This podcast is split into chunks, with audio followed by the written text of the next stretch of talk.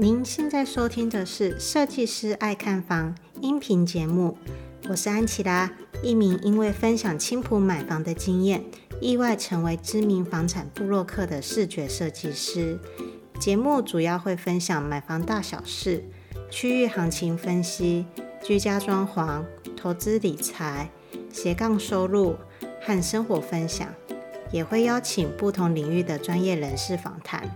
帮助你买到理想的好房子，打造出精彩的人生故事。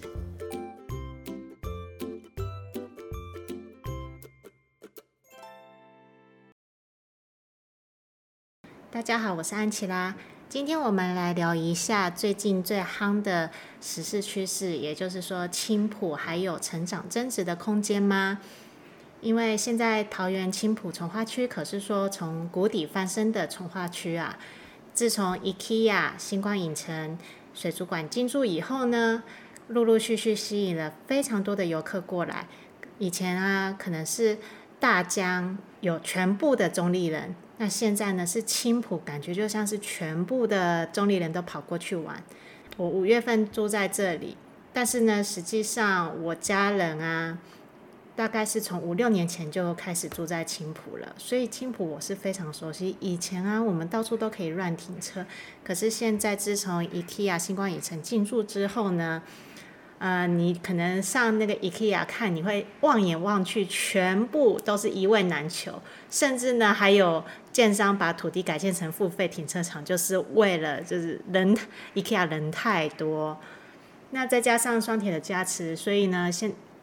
以今年来讲，附近的房价都站稳三字头了。今天我会分享这个主题呢，主要也是为了我的同事。嗯、安琪拉工作的地方啊，其实有不少同事也买在青浦，那也有一些是正在看青浦想要买房的，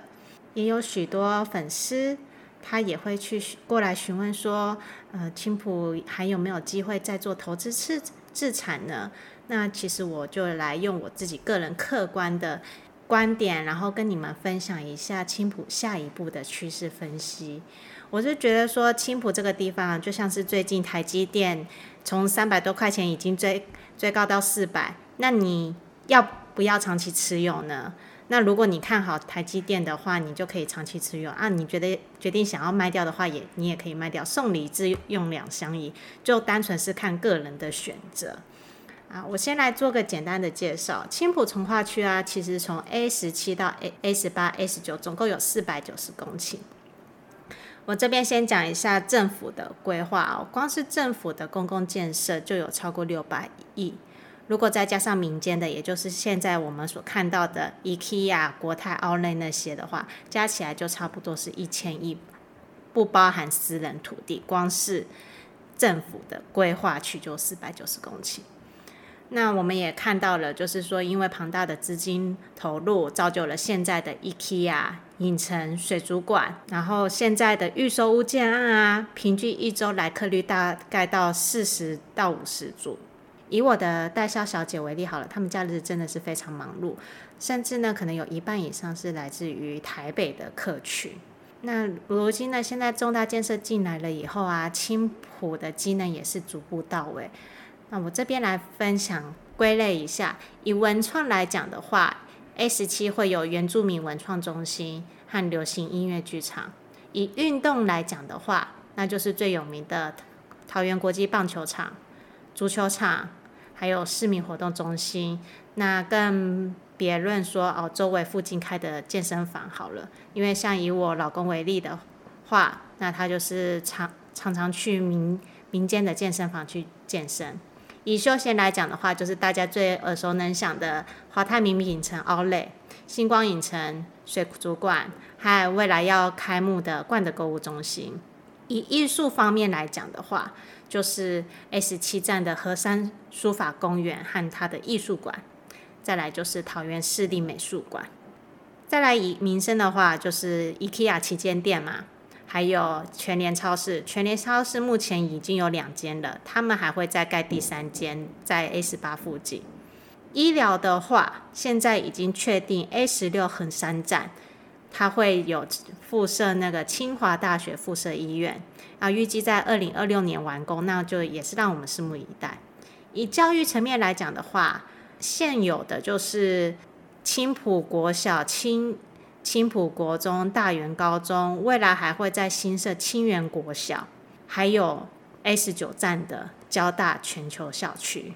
这个就是在我的文章里面，有兴趣的话，大家可以去查阅。那以科技就业来讲的话，就是亚洲戏谷创新中心跟桃园会展中心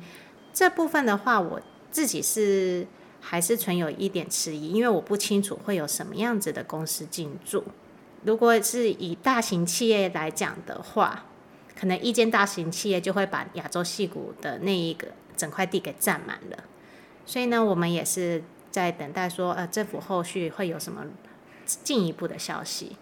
所以呢，可以总体来看的话啊，你可以发现桃园市政府真的是长期以来为了。想要把青埔打造成桃园第三个都市，也就是说，他们除了桃园市、中立市，他们想要建第三个，也就是青浦市。我们可以看到，说国泰他投资了这么大的资本，然后大到还要分四期，直到现在才完工所有的建设。再加上我们的站前广场都还没有开发哦，想必然政府之后也会有相当宏观的规划在里面。至于是多少就不知道了。可是我相信站前广场一旦确认开发了以后呢，未来十年青浦应该还会再有一次呃上升的阶段。那我以我家里为例好了，我先来讲一下这个青浦的历史。我大概是在十年前的时候，从跟着家人从台北搬到中坜来。那个时间点可能刚好就算是青埔被炒房的阶段，炒房了以后，后来政府开始打压房价，青埔就开始慢慢慢慢修正，修正差不多到五六年前的时候啊，我家人就进场去购买了，我们也开始搬进青埔。之后呢，它又有再往下修的时间点，下修到最谷底的时候，大概是二零一七、二零一八那个时间点，甚至还有出现一字头。可是呢，到现在二零二零年，我们可以看到青浦慢慢从二字头，然后二五、二六，到现在三字头，已经站稳了三字头。我相信说，以后青浦这边的房价预估会超过四十万，为什么呢？因为以浦原实德的家为例好了，它就是在站前广场附近，它应该算是我们那边数一数二贵的建案，它开价就是四十，当然它是有包含装潢在内啦。可是呢，它为什么敢开这个价钱？它一定是有它分析过后的道理在，而且也确实是有人购买了。再来就是，其实也有许多的建设公司陆续要进驻办公室广场。就是不要只看青浦是只有休闲的部分，其实它就业的东就业的办公大楼也开始慢慢陆续进驻了，包含水利会啊，水利会其实外观已经盖好了。那国泰人寿的办公室啊，它其实也是盖到一半。再接下来的话，我要讨论的是豪宅的部分，因为现在啊，就是这些陆陆续续的就业机会、休闲都进。人口都进驻了以后啊，下一阶段是什么？下一阶段就是豪宅的产品会开始推出。呃，我最近知道的是，下半年可能会有新复发、淘大，还有中越，他们开始已经在蓄势待发的要开接待中心。那这三个建商都算是出了名的盖豪宅产品。盖豪宅的产品本身啊，盖房的成本就会很高。宜雄大名著来讲好了。宜雄大名著大概是在二零一八年、二零一九年开卖的预售屋，它开价在三八到四二，但是它可能成交会是落在三十出头，但这一样一依旧是在建商的成本边缘，没有什么利润，因为利润都吐在盖房子身上了。主要就是因为你盖豪宅的话，你建材跟工法本身就是要跟。一般外面的建案是不一样等级的，所以呢，我预估下半年这些豪宅建设公司进驻了以后，加上因为盖豪宅本身盖房的成本就不菲，那势必呢又会再拉高一次青埔的房价。那再来以人口来讲好了，我刚刚有提到说，啊、在青埔看房，其中有一半是台北人，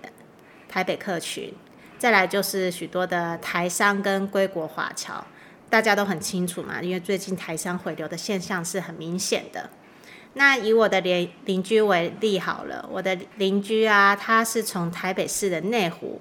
一路看看到林口，最后再看到青埔，后来才决定买在青埔的。主要也是因为台北市太贵了嘛。如果你在台北市一瓶九十几万，你到青埔卖可能不到三十万的话，一样的空间舒适度，我可能在台北我只能买个十瓶，在这里你可能买个可能买到四十几瓶。最后呢，他们就会为了选择生活舒适度，选择在青埔购买。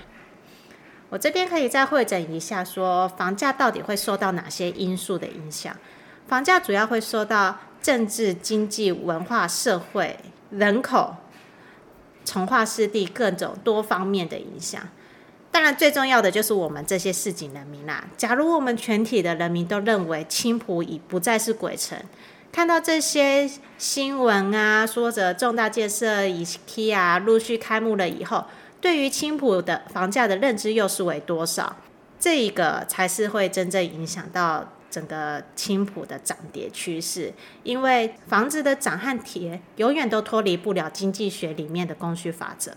供给大于需求就是买方的市场，需求大于供给就是卖方的市场。尤其是你想买在金华地段离高铁最近的，像就是以日盛新金站为例好了，它这个建案它就是在 IKEA 旁边，两个月内马上完销。一开始我去看的时候，它开价就是三十六到四十几万。我当初我在写这篇文章的时候，下我记得还有一些网友们骂爆说，青埔怎么已经炒高到三六到四二了？我也不想相信啊。可是问题是，它就是卖完了。而且土地就是这么有趣的东西，你土地盖一块就是少一块。去年二零一九年买预售屋的时候啊，你可能还会有二字头，现在几乎也都没了。以中长期来看的话，青浦人口是逐年攀升。我去逛 IKEA 或者是去全年的时候啊，也都是看到很多跟我一样的年轻夫妻，甚至带着小孩，然后在逛街。所以呢，这些人口不断涌入了以后啊，需求也自然变多，不然旁边就是星光影城旁边的那些小店家也不会开幕，甚至连我朋友都进驻在水族馆或者是星光影城，然后经营一个小餐饮店了。所以以中长期来看的话，青浦它已经从以前可能十几年前投资客的炒高，到中间下修。到现在是慢慢慢慢的稳定成长，我相信青埔还是有一个上限在，因为毕竟台北跟台北市跟新北市的房价就是落在那边，所以呢，青埔它的上限可能就是在新北市的底部，大概四五十万。毕竟台北还是一枝独秀，